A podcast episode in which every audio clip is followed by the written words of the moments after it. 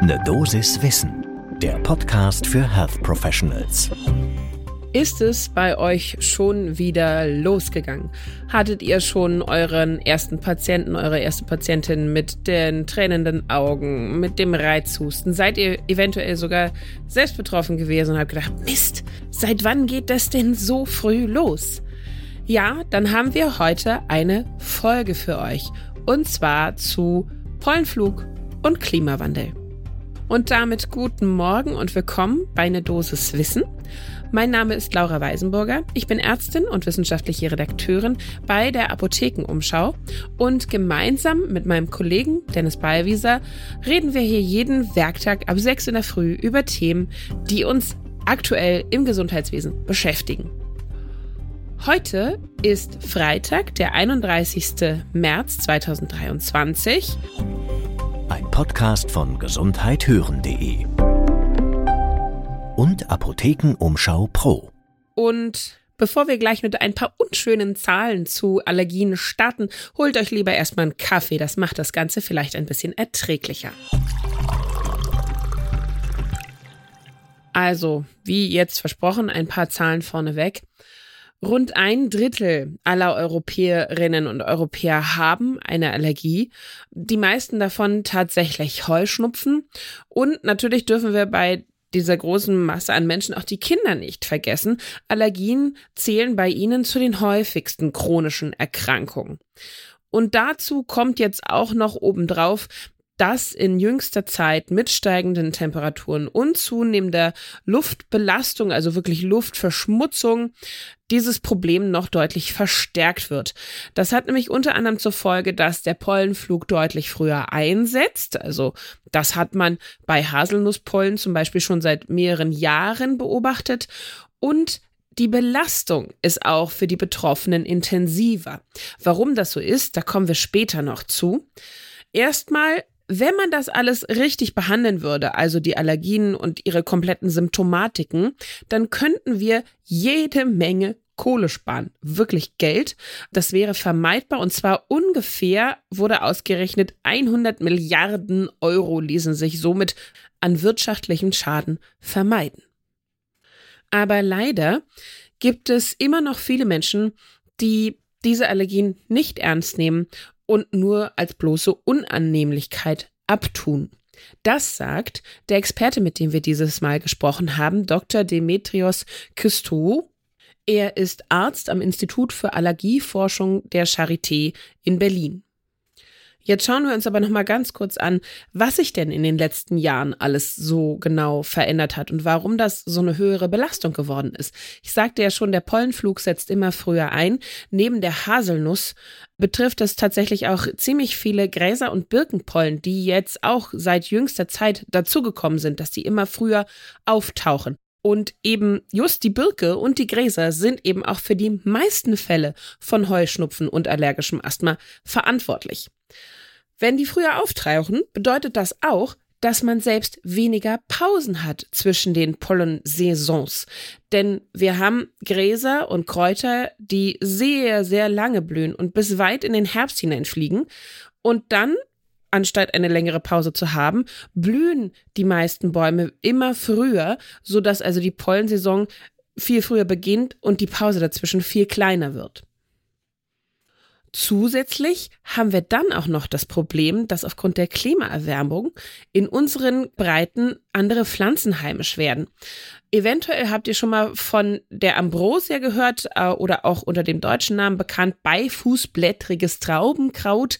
Das ist ursprünglich heimisch in Nordamerika. Ja, okay, so grob unsere Breiten.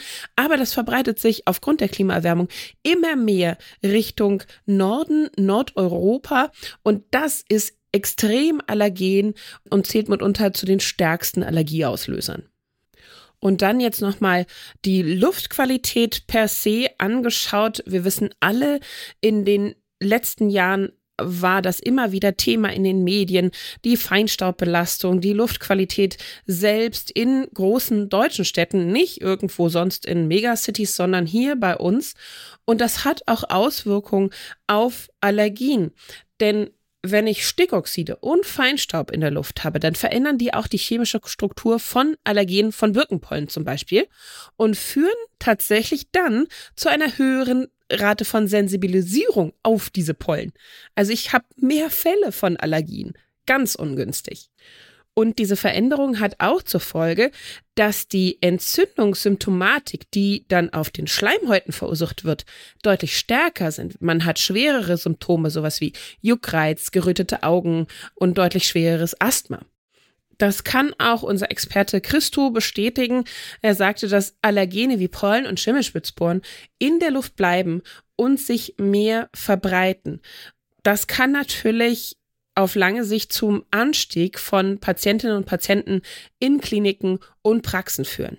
Kombiniert man das dann auch noch mit dem Effekt der schlechteren Luftqualität, kann das wiederum zu einer Verstärkung von Atemwegserkrankungen führen und dann kumuliert sich das. Ihr merkt, wohin das hinführt. Ne? Da sind lauter Menschen plötzlich, die Atemwegsbeschwerden haben. Jetzt wollen wir aber nicht nur über die ganzen negativen Effekte sprechen, sondern natürlich auch anschauen, was kann man denn dann selbst machen. Also, an allererster Stelle steht tatsächlich ganz simpel, die Betroffenen richtig behandeln. Und zwar mit den Möglichkeiten, die die moderne Allergiemedizin bietet.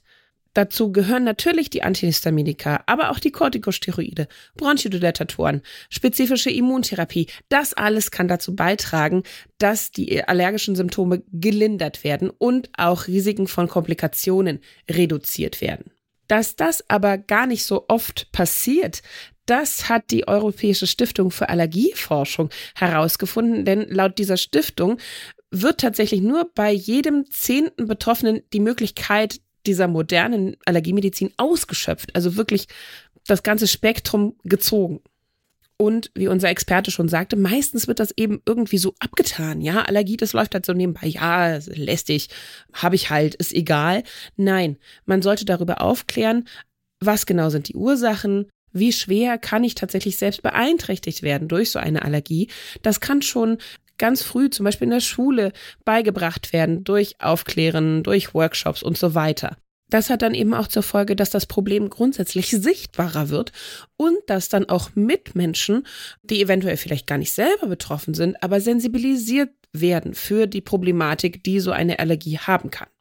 Ein weiteres Hilfsmittel, was es schon ziemlich lange tatsächlich gibt, nämlich seit 83, also 1983, da misst der Polleninformationsdienst deutschlandweit an verschiedenen Messstationen die Werte von Pollenflug in der Luft, die Pollenbelastung, das kann täglich abgerufen werden auf der Seite des deutschen Wetterdienstes. Also da kriegt man die Informationen, die man braucht, her.